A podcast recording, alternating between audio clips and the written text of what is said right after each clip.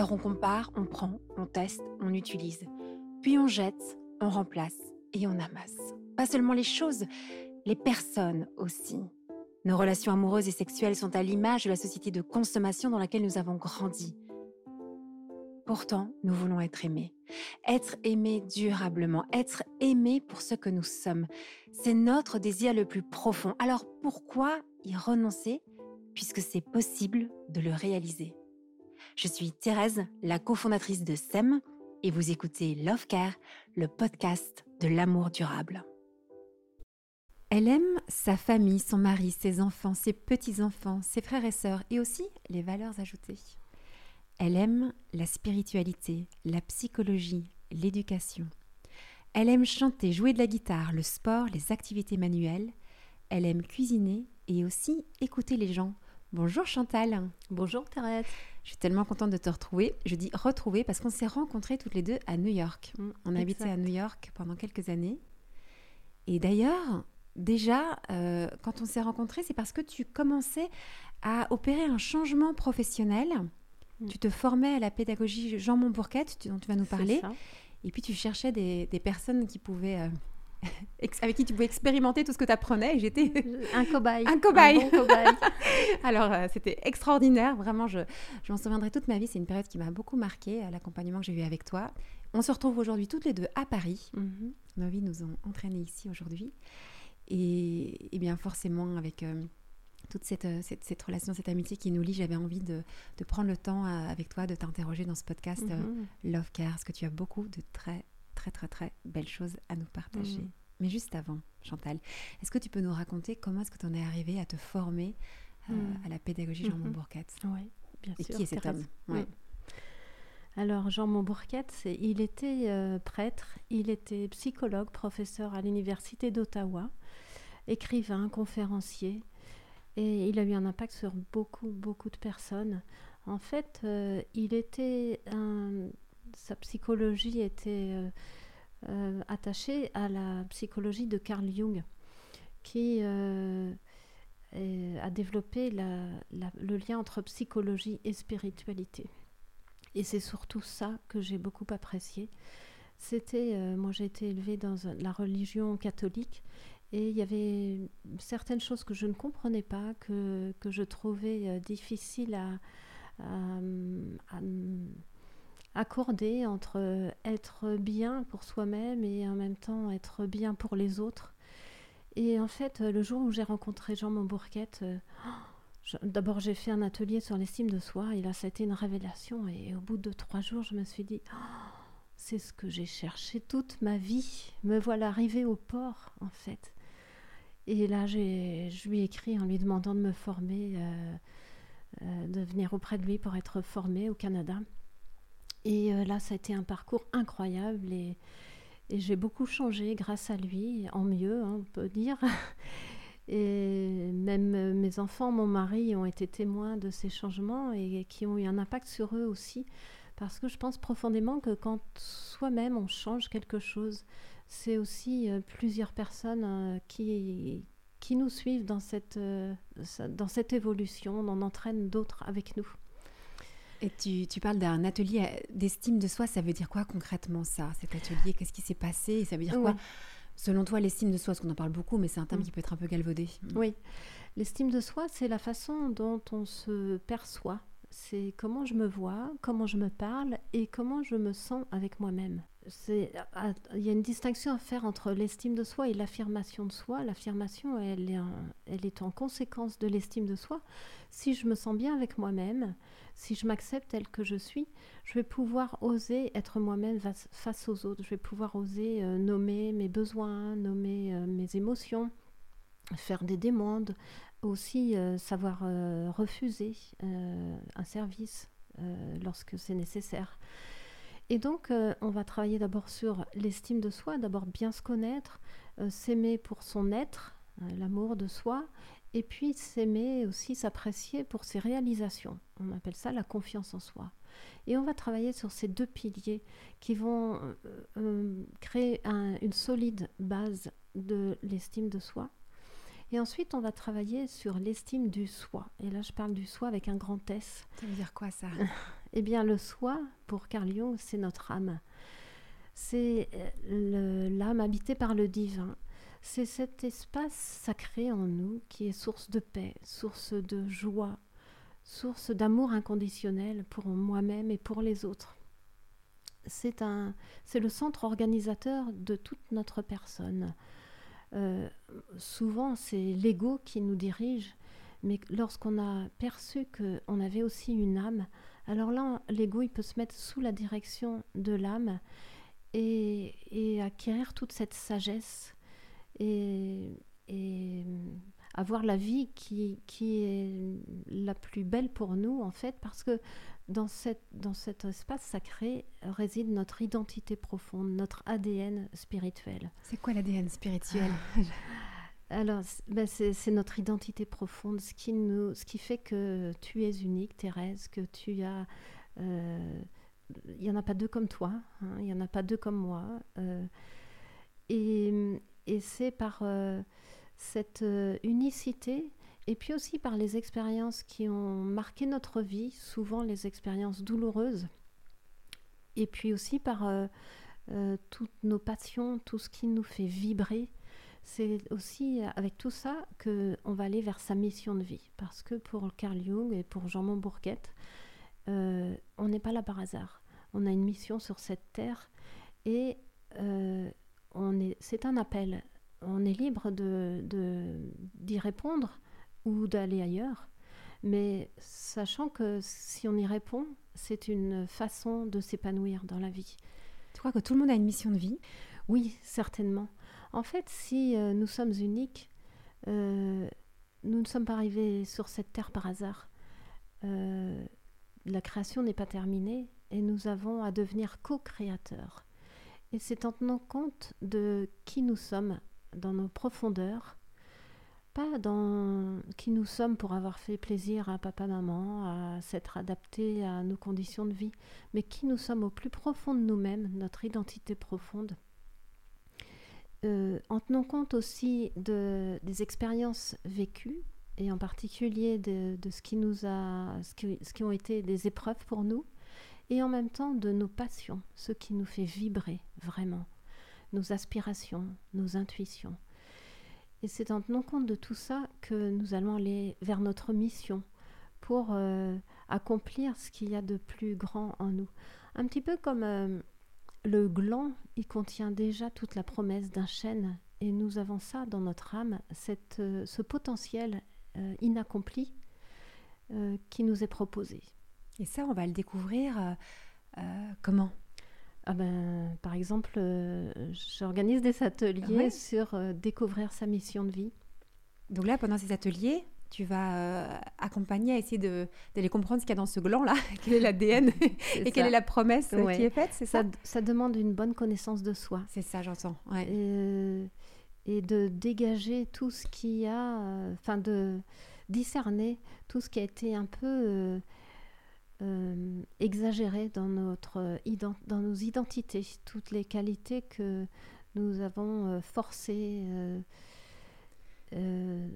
pour retrouver qui nous sommes vraiment. Et puis on va faire un travail aussi de relecture de vie pour savoir quelles sont les choses qui se sont répétées, comment nous sommes arrivés à, vivre, avoir tel rôle.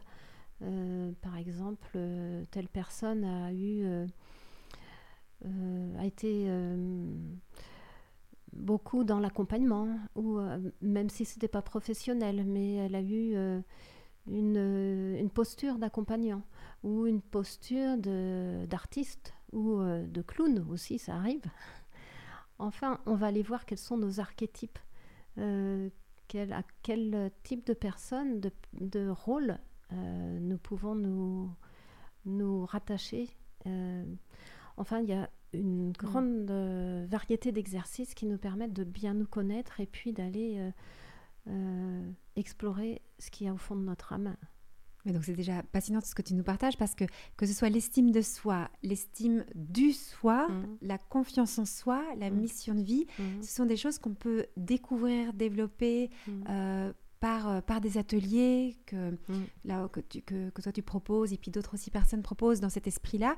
C'est-à-dire que c'est possible d'aller euh, soit euh, consolider Mhm. une estime de soi qui est peut-être Mhm. faible. C'est possible de trouver sa mission de vie. Mm. Donc déjà, c'est la bonne nouvelle qu'on Mhm. apprend. Et avec tout ce, j'ai envie de dire, ce bagage, tout cette, euh, cet équipement qu'on peut, qu'on peut soit accueillir ou développer ou renforcer, on va vivre notre vie de femme, Mhm. d'homme. Et c'est vrai Mhm. qu'ensemble, j'avais envie de- d'aborder un sujet plus Mhm. délicat, qui est celui des épreuves qu'on peut vivre dans notre vie, mais qui Mhm. sont aussi vécues dans nos relations, euh, qui peuvent être abîmées. Mhm. Et hum, j'avais envie de parler avec toi de cette notion du pardon, Mhm. parce que euh, je sais que tu travailles sur ce sujet, que ça reste quand même un peu compliqué à comprendre, cette Mhm. affaire de pardon. Mhm. Tout à fait. Euh, Mhm. Alors, j'avais envie aussi de- d'aborder ce sujet du pardon euh, de façon plus profonde que, oui, il faut savoir pardonner à son mari ou à sa femme quand euh, bah, il n'a pas rangé ses chaussettes, ça nous embête, alors on est fâché, ou il n'a pas rangé son manteau, ou il fait pas beaucoup la cuisine. Franchement, moi, tout ça, ça me gonfle un petit peu parce que c'est euh, dire, bah oui, on apprend le pardon dans le couple pour ces petites choses. Bon, c'est peut-être très important, Mm. mais je voudrais qu'on parle des vrais sujets parce que Mm. comme tu le sais, moi aussi je suis thérapeute de couple, je vois des couples qui traversent des vraies épreuves. Quand je dis des vraies épreuves, c'est par exemple l'infidélité. Fait comment quand on a Mm. été Mm. trompé par son mari ou par sa femme Mm. Est-ce que le pardon est possible? Est-ce qu'il est souhaitable? Ça veut dire quoi le pardon dans ces cas-là? Quand l'autre euh, nous a menti pour quelque chose, quand, quand l'autre euh, a été violent verbalement, verbalement, physiquement ou physiquement. Je veux qu'on parle des vrais sujets ensemble. Tu vois, pas des petits pardons de gentillesse parce que... Tu comprends quand je dis ça Tout Que- à fait. que c'est que c'est ça les enjeux là de- des adultes et puis de celles et ceux qui nous écoutent aujourd'hui, qui Mm. sont confrontés parfois peut-être à ces, Ouais, je à ces dirais que- réalités-là. Le pardon, il a souvent été galvaudé. En fait, on nous a bassinés avec euh, il faut pardonner, il faut pardonner. Mais en fait, quelque chose d'e- d'extrêmement important à savoir sur le pardon, c'est que c'est pas une obligation, surtout pas. C'est pas un devoir. Euh, vous pouvez pas dire à une personne il faut que tu pardonnes, tu as vécu ça, il faut que tu pardonnes. Non, parce que vous l'enfoncez davantage. En fait, le pardon, c'est avant tout un acte de liberté. C'est je choisis, je décide de pardonner. Et je vais avancer avec des étapes. C'est tout un processus. Mais en tout cas, c'est d'abord de l'ordre de la volonté, un choix. Et puis, le pardon, c'est un- une aventure humaine et spirituelle. C'est que je vais faire ma part des choses pour euh, pardonner à l'autre. Mais il y a un moment où ça n'est plus... Parfois, les événements, les blessures sont tellement euh, graves que c'est pas humain de pardonner. Et là, on fait appel au divin qui va venir pardonner en nous, qui va venir. Vous savez, quand on, tu sais, pardon, quand on, on est sur une barque, on rame, on rame, et a un moment, on arrête de ramer et on se laisse porter par le courant. Il y a un moment où, parfois, euh, une personne me disait, euh, plus je rame, euh, plus, plus je veux pardonner, moins j'y arrive. Et c'est pas la peine de s'acharner. C'est quand je pourrai, je pardonnerai. Je fais tout ce qu'il faut, tout ce qu'il y a à faire. Alors je te disais qu'il y avait des, des images du pardon qui étaient fausses et qui donnent certainement pas envie de pardonner. Ouais, tu peux nous en parler de ça. tout ce que tu viens de dire mais, euh, Ouais. évoque beaucoup de choses. Ouais. Euh, le, le il faut pardonner. Et puis parfois aussi, quand il y a une offense qui nous est faite, on se dit, comme ça, on va se débarrasser un peu de, des, des émotions désagréables qu'on peut ressentir. Oui. On pardonne, on pardonne, puis on passe à autre chose, quoi. Tu Mm. vois Et là, tu es en train de nous dire euh, que c'est pas En tout à fait comme ça le pardon. Ouais, le pardon, ça se fait pas comme ça en un, claquement- un claquement de doigts. Euh, parfois, les parents ou les maîtresses d'école euh, vont demander à leurs enfants, mais pardonnez, euh, allez, faites la paix. Et en fait, ce n'est qu'une paix apparente. Il n'y a aucune paix réelle là-dedans. C'est une mascarade. Quand les enfants se serrent la main ou s'embrassent, et en fait, ils ont plein de ressentiments à l'intérieur d'eux. Ils sont pas du tout, du tout en paix. En fait, euh, le pardon, parfois, euh, les gens me disent euh, mais je, je peux pas oublier, je peux pas pardonner parce que je pourrais pas oublier ce que la personne m'a fait. Mais il s'agit pas de perdre la mémoire, en fait. On ne demande pas ça. En fait, on peut très bien se souvenir et pardonner. C'est ça le vrai pardon, c'est se souvenir et malgré tout pardonner. C'est pas non plus, ce n'est pas non plus excuser l'autre. En fait, euh, on va pas dire euh, bon c'est pas grave, il a des circonstances atténuantes. Non, en fait, c'est grave, ça reste grave. J'ai été blessée, je suis encore euh, fragile, je, euh, je suis devenue vulnérable et je vais me soigner, je vais avancer, je veux lui pardonner. Autre conception erronée du pardon, c'est que on pourrait croire que pour pardonner, il faudrait que l'autre vienne demander pardon.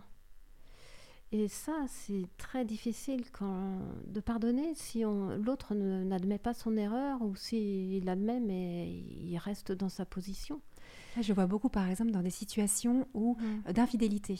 Oui. Euh, par exemple, elle aurait euh, euh, une relation extra-conjugale, son mari le découvre, il, décide finalement de, poursuivre leur chemin ensemble, mais le mari attend que sa femme reconnaisse mmh. la faute et elle a du mal à reconnaître parce que bah, ça lui a quand même fait du bien, cette mm. relation. Ça lui a mm. apporté des choses positives en elle. Mm. C'est pour ça qu'elle l'a vécu. Et là, le mari reste bloqué en disant Tant que tu m'as pas, tu ne regrettes pas ce que tu as fait, que tu me demandes pas pardon pour ce que j'ai fait, je peux pas avancer. Et je vois beaucoup de couples qui sont bloqués à ce stade-là. Oui, oui. Mais euh, je vais prendre une métaphore. Euh, imagine que tu es blessé par un inconnu dans la rue qui te veut du mal, il te, euh, en passant en voiture, il te bouscule. Et tu es blessé, tu saignes, est-ce que c'est derrière lui que tu vas courir pour qu'il te soigne? Non. Tu vas aller voir un spécialiste. Tu vas peut-être se soigner toi-même si tu connais les premiers secours, si tu sais faire. Mais en tout cas, c'est pas forcément avec la personne qui t'a blessé que tu vas vouloir euh, euh, te soigner. En fait, le pardon ne dépend pas de l'autre. En fait, pour c'est aussi important que de savoir que pardonner, ce n'est pas forcément se réconcilier. C'est quoi la différence que tu fais entre se pardonner et se réconcilier? Eh bien, pour, euh, pour se réconcilier, il faut être deux. Il faut que les deux aient envie d'être dans la relation. Mais parfois, l'autre euh, est, malsain pour nous, il nous fait du mal, ou euh, c'est pas une situation, c'est pas une relation souhaitable. Euh, donc, il n'y a pas de, réconciliation à avoir. Par exemple, un, terroriste, hein, il n'y a aucune raison d'aller se réconcilier avec lui s'il est sûr du bienfait de son acte. Alors, donc, pour se réconcilier, il faut être deux. Pour, pour pardonner, il suffit d'une personne. Et ça, c'est la bonne nouvelle. Ça change tout, ça. ça change tout. Donc, quelqu'un m'a fait du mal dans la relation, je me suis sentie par exemple trahie. Et je peux moi-même pardonner, même si mon enfin, la personne que j'estime être mon agresseur ne m'a pas demandé pardon. Comment je fais alors dans ces cas-là? En fait, Comment ça semble le, possible? le pardon, c'est avant tout un travail pour soi-même. C'est se, se libérer de la souffrance occasionnée. C'est ça demande un retour sur soi, d'aller voir quelle est ma blessure, en quoi j'ai été blessée. Parfois les gens disent mais il m'a tué, il a fichu ma vie en l'air, mais c'est c'est pas la réalité. La vie elle continue, il y a d'autres choses qui restent pour la personne. C'est aller voir qu'est-ce qui était blessé en moi. Est-ce que c'est euh, mon estime de moi? Est-ce que c'est euh, mon honnêteté? Est-ce que c'est ma confiance dans les hommes? Est-ce que c'est ma confiance dans la vie? Qu'est-ce qui a été blessé? Pour pouvoir en prendre soin. Donc ça, c'est la première étape, de nommer ce qui a été blessé. Euh, non, la première étape, c'est d'abord de décider. De décider de pardonner. Et puis, euh, très important, qui accompagne, c'est aussi de faire cesser les gestes offensants. Si une personne est en couple, par exemple, avec quelqu'un qui lui fait du mal, elle n'a aucune raison de rester. Euh, si, si c'est par exemple de la violence physique ou même verbale, parce que à ce moment-là, elle se rend complice du mal que tu veux dire par là Elle, elle, entretient en restant avec la personne, elle entretient, si elle ne peut pas arriver à se faire respecter, elle entretient ce mal commis par l'autre. Et donc, dans certains cas, euh, il est bon que la personne s'éloigne, qu'elle se mette en sûreté si elle est en danger. Elle n'a aucune raison de rester avec la personne. Oui, parce que mm. euh, c'est vrai que ça peut être assez dangereux de comment dire pardonner à la personne qui nous fait euh, du mal au quotidien. Qui va recommencer demain. Et va recommencer encore et, encore. Et, ce qui est intéressant dans ce que tu dis, c'est qu'on peut se rendre même complice ou être co-responsable de cette relation qui est, qui est malsaine et qui est mm. mauvaise parce mm. que je ne dis pas stop. Quoi. Donc mm. le pardon, euh, mal compris, mal intégré, peut conduire à des situations quand même dramatiques. Oui, oui, oui. On ne pardonne pas les yeux fermés. Hein. On pardonne les yeux grands ouverts pour discerner qu'est-ce que je vis? Est-ce que c'est est-ce que c'est acceptable? Ou est-ce que je dois me retirer? Est-ce que, est que cette relation a, de l'avenir ou pas? Oui, donc alors d'abord on décide. Euh, ensuite de reconnaître la peine qui, a, qui nous a été faite. Alors, oui. ce, qui a, ce qui a été abîmé chez nous. Oui, parce qu'on peut faire du déni. Il est possible de se dire, mais non, euh, c'est pas, c'est pas si grave finalement, j'ai bien vécu. Et surtout pour euh, les personnes qui ont été blessées dans leur enfance par leurs parents. Je vois beaucoup de personnes qui ont beaucoup de ressentiments envers euh, leur mère, leur père, qui ont été, euh, qui ont abusé d'eux.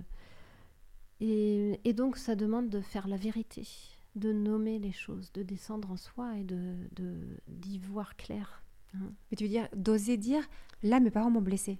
Oui, pas Ou forcément. Là, je me suis sentie blessée par mes parents euh, à cet endroit-là. On n'a pas forcément besoin d'aller s'expliquer avec la personne qui nous a blessés. Euh, parfois, je, les, les, les, personnes que j'accompagne écrivent une lettre à leur mère, à leur père, pas pour leur donner, pas pour la poster, mais pour eux-mêmes, pour faire ce travail de vérité. Qu'est-ce que j'ai, de quoi j'ai souffert? Qu'est-ce qui était ma blessure? Pour pouvoir guérir. Sinon, si on fait du déni, euh, on ne peut pas avancer. Donc, euh, oui, et je pense que le, déni aussi, on le fait souvent pour euh, quand on, veut comprendre cette personne, par exemple, nos parents, disent, bon, ils ont quand même fait du mieux qu'ils ont pu. Euh, euh, ma mère était quand même très courageuse sur tel tel aspects, etc. Donc, on va excuser. C'est ça. Et on va pas vouloir nommer oui. ce qu'on va minimiser. C'est quand même nos parents, ils nous ont nourris en général. ils ont été beaucoup pour nous. Sans, sans eux, mm. on ne serait peut-être pas là. Donc, on peut vouloir les protéger. Et en fait, il s'agit d'ouvrir les yeux, vraiment. Mm. Ok, donc étape euh, importante, ouvrir les yeux. On pardonne les yeux ouverts. J'adore cette expression. Je la mm. gardais bien précieusement. Mm. Mm. Ce qui va être aussi très important, c'est de pouvoir partager sa blessure, c'est-à-dire de, de pouvoir euh, raconter l'histoire de sa blessure. Qu'est-ce que j'ai vécu? Et ça va permettre de libérer les émotions et d'avancer, de faire ce, ce travail de vérité euh, avec une personne qui va nous écouter, pas forcément avec la personne qui nous a blessés, peut-être si c'est possible, mais sinon avec euh, quelqu'un de proche qui va être dans le non-jugement, la bienveillance. Donc besoin de raconter et d'être écouté. Oui. Et puis, euh, une autre étape, c'est aussi d'accepter sa colère. Parce que si on veut passer à travers, en fait, elle reviendra. Si, on veut l'éviter, elle reviendra, et elle reviendra, et elle reviendra. Donc, euh, on a besoin d'entrer, de, le ressentir. Ça ne veut pas dire se mettre en colère. Hein. La colère, c'est une émotion qui est euh, instinctive. Je ressens de l'agressivité, ça ne veut pas dire que je vais agresser. Hein. On peut confondre agressivité et agression, c'est pas pareil je peux ressentir de l'agressivité et puis transformer cette agressivité en quelque chose de beau, la rendre féconde. Par exemple, euh, j'ai été euh, euh, victime d'un attentat, eh bien, je vais peut-être mettre mon énergie à, créer un, comité de soutien aux victimes d'attentats. Voilà, en fait, euh, rendre sa blessure féconde, mais ça, ça sera plus tard. Mm. Donc, euh, on a aussi besoin de se pardonner à soi-même. Ça, c'est un point important, non? Oui, parce que souvent, euh, j'ai l'impression que ça, c'est le point le, plus important. Souvent. Oui, c'est crucial. On... en fait, on en veut à l'autre, mais on s'en veut surtout à soi-même, quoi. C'est ça. Et ce qui me surprend encore, c'est de remarquer que, que lorsque on est victime, on peut être, se mettre du côté de l'agresseur. Ce qui se passe, c'est qu'il euh, y a un phénomène euh, automatique, je pense que c'est pratiquement automatique, euh, un phénomène d'identification à l'agresseur. Avant d'être blessé, je peux être en unité, je peux me sentir unifié. Et au moment où arrive l'offense, je suis coupée en deux. Une partie de moi qui est offensée et une partie de moi qui va s'identifier à l'agresseur et qui va devenir offensante. Alors offensante sur euh, peut-être sur la personne qui m'a fait du mal ou peut-être sur quelqu'un de plus faible euh, ou et en plus sur moi-même, sur la partie de moi qui a déjà été blessée. Et je vais rajouter, je vais reprendre les termes, les mots qu'on m'a dit. Euh, tu es nul, tu es ceci, tu es cela. Et on va notre notre critique intérieure va être, peut être très très virulent. Donc il va falloir faire la paix avec soi-même, retrouver cette unité et faire que ces deux parties de nous, elles se parlent et qu'elles arrivent à, communier, à collaborer, à, s'entendre. Et tu, parles de toutes ces démarches pour arriver au, pardon. Euh, tout à l'heure, tu disais que le pardon, c'est euh, aussi un acte de libération. Est-ce que tu peux en dire plus par rapport à ça? Qu'est-ce que ça, mm. qu'est-ce que ça nous apporte de pardonner? Mm. Qu'est-ce que mm. ça, quel est l'intérêt de faire tout ça Alors peut-être que je peux expliquer ce, que, ce qui se passe si on pardonne pas. Ah oui, ok. et comme ça, on verra bien ce qui se passe si on pardonne. Euh, si je ne pardonne pas, euh, je vais avoir l'envie de me venger. Et, et se venger, ça va pas faire. On peut croire que bon, il m'a fait ceci, je vais lui faire la même chose. On peut croire qu'on va être à égalité et que ça ira mieux, mais il n'en est rien du tout. En fait, euh, simplement la violence entraîne de la violence et c'est un cercle infernal, euh, mais ça, ne procure aucun bien. C'est juste une idée que ça peut faire du bien, mais on le voit bien, ça n'épuise pas l'énergie de l'agressivité. On peut aussi vivre dans le passé au lieu d'être dans le présent et dans le futur, on est toujours comme rattaché, on traîne son boulet et euh, toute cette euh, énergie, en fait, elle n'est pas disponible pour euh, le présent. Nelson Mandela a dit, après avoir passé 27 ans en prison, il a dit, le jour où j'ai franchi le seuil de la prison, je me suis dit, alors là, si tu n'arrives pas à laisser toute ton amertume et toute ta haine ici, eh bien tu resteras toute ta vie en prison. C'est ça en fait, on va transporter avec nous toute cette, cette ces énergies désagréables. Et puis, on aura aussi cette énergie, elle va, elle va nous prendre cette haine va nous prendre beaucoup d'énergie. Et d'ailleurs, aux États-Unis, il y a des centres qui traitent les gens contre le cancer, qui acceptent les, les malades à condition qu'ils fassent un travail sur le pardon. Parce qu'ils savent bien qu'en se libérant de ces blessures, la personne va aussi euh, retrouver de l'optimisme, de la positivité, et qu'elle va favoriser sa guérison. Oui, donc il y a un, aspect, un, impact sur le corps aussi de ces pardons qui ne sont pas, Qui sont pas donnés. Mm. On peut somatiser tout ça. Ouais. Mm. Et si je pardonne maintenant mm-hmm. Alors, j'aime beaucoup euh, une image d'Olivier Claire qui travaille beaucoup sur le pardon, qui crée des cercles de pardon et qui dit en fait, le pardon, c'est comme une douche du cœur. Je vais nettoyer, je vais purifier mon cœur et je vais me libérer. Une autre image, euh, je ne sais plus quel est l'auteur, mais c'est... Euh, se pardonner, c'est libérer un prisonnier de ses chaînes et se rendre compte que le prisonnier, c'était soi-même. C'est vraiment une libération. Quand j'arrive à pardonner à une personne, je me libère. Alors, on a souvent proposé le pardon comme euh, tu vas faire du bien à l'autre, mais c'est avant tout, je fais du bien à moi-même. Et là, j'entends dans, ce que tu viens de nous partager, mm. euh, Chantal, que que, c'est ça le changement euh, de perspective.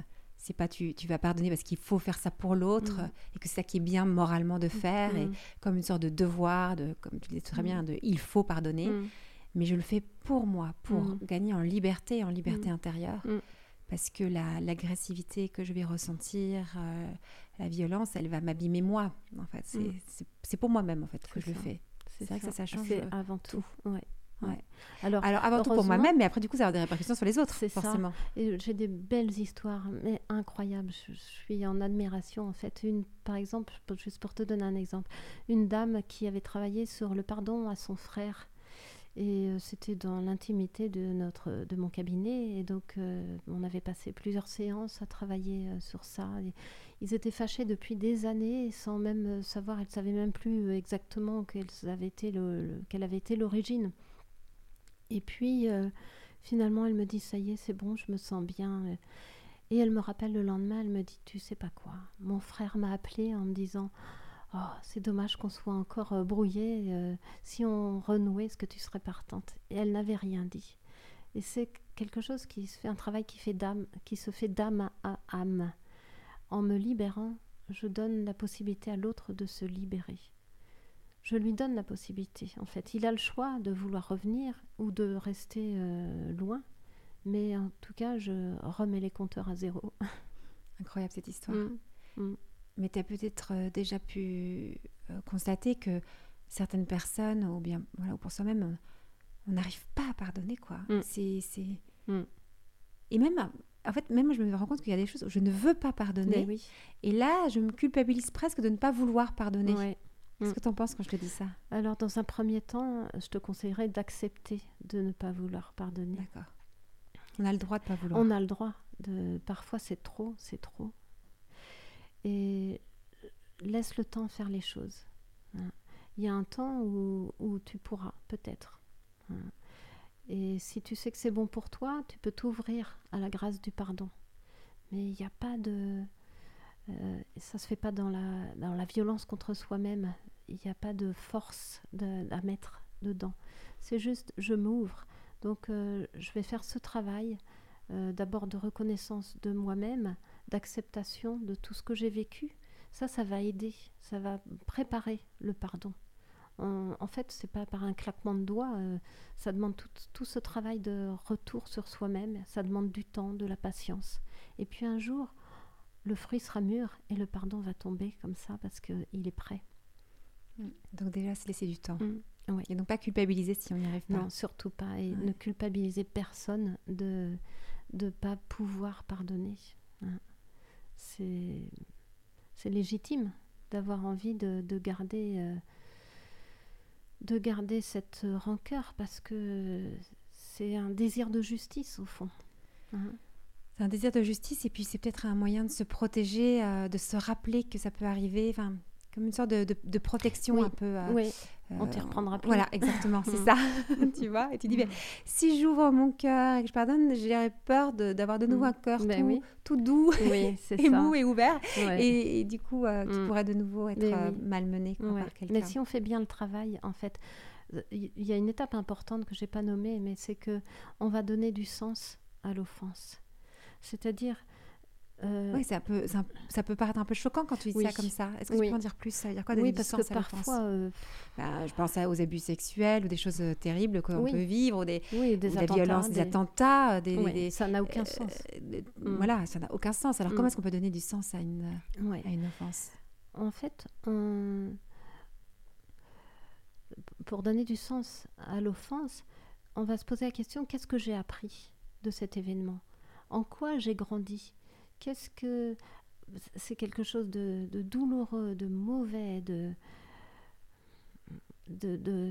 pas souhaitable bien sûr, mais il c'est comme l'huître, hein. elle a un grain de sable vient se mettre dans sa coquille, ça, gratte, ça fait mal, et en fait elle va l'enrober de nacre pour en faire euh, un bijou, une perle.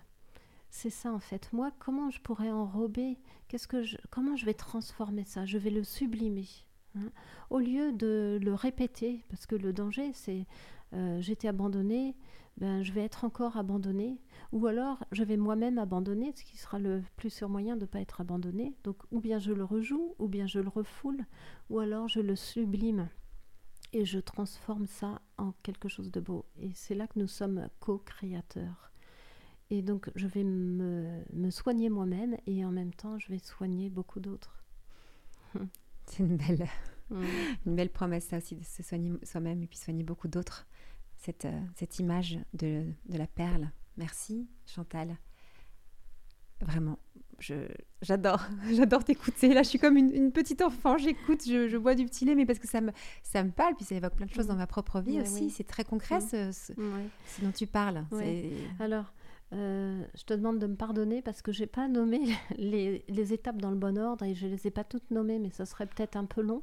Euh, Jean Montbourquette, il a nommé 12 étapes. On pourrait les réduire en 9 si on veut les grouper. Mais en tout cas, c'est un long processus et qui se fait pas à pas et qui se fait euh, avec naturel. Mmh. Donc moi, je fais beaucoup confiance à ce qu'il ce qu'il nous propose euh, pour moi-même et pour accompagner les autres. Tu dis mmh. accompagner les autres. Est-ce que quand on sent qu'on a quelque chose de lourd qu'on porte mmh. au fond de nous, qu'on sent tout doucement le désir de, se libérer de ce poids, euh, tu accompagnes, toi, à se libérer et à faire ces démarches de pardon? Parce que tu dis qu'il y a des étapes. Euh, oui, oui, d'accord. Donc on peut aller demander à quelqu'un de se faire accompagner comme toi. Je le fais en, en individuel et également aussi en atelier, donc un groupe. Et c'est très beau de le faire en atelier parce que les autres nous font avancer. En fait, on écoute et puis oh, tout d'un coup on comprend quelque chose sur nous qui était pas encore, euh, qui était confus et tout d'un coup ça s'éclaire et on avance encore plus vite. Ouais. c'est, euh, je trouve que c'est très important ce que tu partages là, que ce, euh, fait que ça mette du temps, qu'il y ait des étapes parce que, parce que ça change complètement notre conception du pardon, de bon, on s'est fait du mal dans la relation, allez, allez vite, on, mm. pardonne, on pardonne. Mm. C'est pas du tout de ça dont il s'agit. Mm. Et, euh, et, ce qu'on retient déjà, c'est que quand on voit quelque chose de lourd, on peut aussi euh, se faire accompagner pour ça. on ne peut pas être seul euh, avec, sa, avec sa peine. Parce que parfois, c'est très, très, lourd. Très, très lourd. Et tu l'as même dit à un moment, il faut raconter l'histoire. Donc ça veut dire quand même, dans, dans la relation, c'est comme si moi, ce que je retiens dans ce que tu me partages, c'est que on est, on est blessé dans le lien, mais aussi on se répare dans le lien aussi avec mm. quelqu'un. Le fait d'être écouté, d'être accompagné mm. va nous permettre de nous mm. réparer. Mm-hmm. Donc c'est euh, une bonne nouvelle quand même qui nous arrive. Et oui. Vraiment, Chantal, merci infiniment. Moi, je, je, pourrais passer des heures et des heures à t'écouter. Je peux dire juste une chose. Oui, c'est ça que j'allais te dire. S'il y avait une chose que tu vas absolument partager au monde là, euh, je dis au monde, à toutes celles et ceux qui nous écoutent. Ah, mais, il y a beaucoup de choses parce que le pardon, je crois que c'est mon sujet favori. Euh, parce que c'est grandiose. En fait, le pardon, c'est une surabondance d'amour, un surcroît d'amour c'est de l'amour en abondance. Et, ça paraît euh, impossible, et pourtant, on en voit des gens qui pardonnent et qui ont des vies fécondes. Donc euh, c'est vraiment euh, quelque chose que j'encourage. je ne sais pas si moi je serai toujours en capacité de pardonner. Hein. Je ne sais pas ce que me prédit l'avenir, mais j'aimerais en tout cas pouvoir pardonner. Euh, et puis, mais surtout, ce que je voulais dire aussi, c'est que là, on parle de nous en tant que victimes. On, a, on nous a fait du mal, on nous a fait du mal. Mais est-ce qu'on a pensé que nous aussi, on a fait du mal? Certainement, forcément, euh, intentionnellement ou, ou, inconsciemment. Et puis, il y a aussi une autre, un autre processus, c'est demander pardon sans s'humilier. Mais ça, c'est un autre chapitre. c'est un autre chapitre qu'on aimerait bien ouvrir. Alors, on, va garder ça pour une prochaine fois. On garde ça, Chantal, une prochaine fois. Demander pardon sans s'humilier. Euh, parce que nous aussi, on peut euh, évidemment euh, blesser mm. l'autre. Mm. et des relations, s'il n'y a pas de pardon, elles sont pas durables. Ou alors elles sont durables parce qu'on les maintient, mais elles sont pas satisfaisantes. Et, et nous, ce qu'on veut, c'est des relations qui soient à la fois durables et satisfaisantes. Et ça, c'est possible. Mais ça demande des, d'aborder euh, les blessures, les pardons. Merci Chantal. Avec Merci infiniment. Et je te remercie euh, euh, pour tout ce que tu viens de nous partager, mais je te remercie aussi d'avoir toi-même fait tout ce, tout ce chemin, mm. cette, ce parcours de femme que tu mm. as eu, mm. après aussi avoir élevé ta famille nombreuse, et puis tout toute cette découverte quand tu étais à New York, de toute cette approche, de t'être formée et de transmettre aux autres. Merci pour cette euh, vie de femme euh, mm. donnée à, à, semer cette bonne nouvelle que tu, mm. euh, que tu nous partages aujourd'hui. Merci beaucoup. C'est une grande joie pour moi. Et vraiment à, suivre parce que parce qu'il y a encore beaucoup, beaucoup à, à, comprendre de tout ça. Je trouve qu'on a, j'ai l'impression avec toi là, de, pendant cette demeure, d'avoir un peu ouvert une porte de mm-hmm. ah en fait c'est pas tout à fait ce que j'avais mm. compris et j'ai envie d'en savoir plus. Oui, oui. Donc déjà, on peut te retrouver dans, tes, dans tes stages, tes mm-hmm. Et puis certainement, avec Sam, on va, te, on va préparer des choses avec toi. Je te remercie beaucoup, Chantal. Merci à toi, Thérèse. Au revoir. Au revoir. Si vous désirez l'amour durable, retrouvez toutes les propositions de SEM sur notre site internet sem.co et sur nos réseaux sociaux Instagram et Facebook. Si vous êtes un professionnel du love care, rejoignez la communauté SEM. Et pour semer avec nous cette vision de l'amour, mettez un avis ou 5 étoiles sur votre plateforme d'écoute pour soutenir ce podcast Venez signer notre manifesto et surtout, parlez de SEM autour de vous. Parlez-en à vos amis, à vos familles, à vos collègues qui ont tant besoin d'être outillés et accompagnés pour vivre leur désir le plus profond, aimer et être aimé durablement.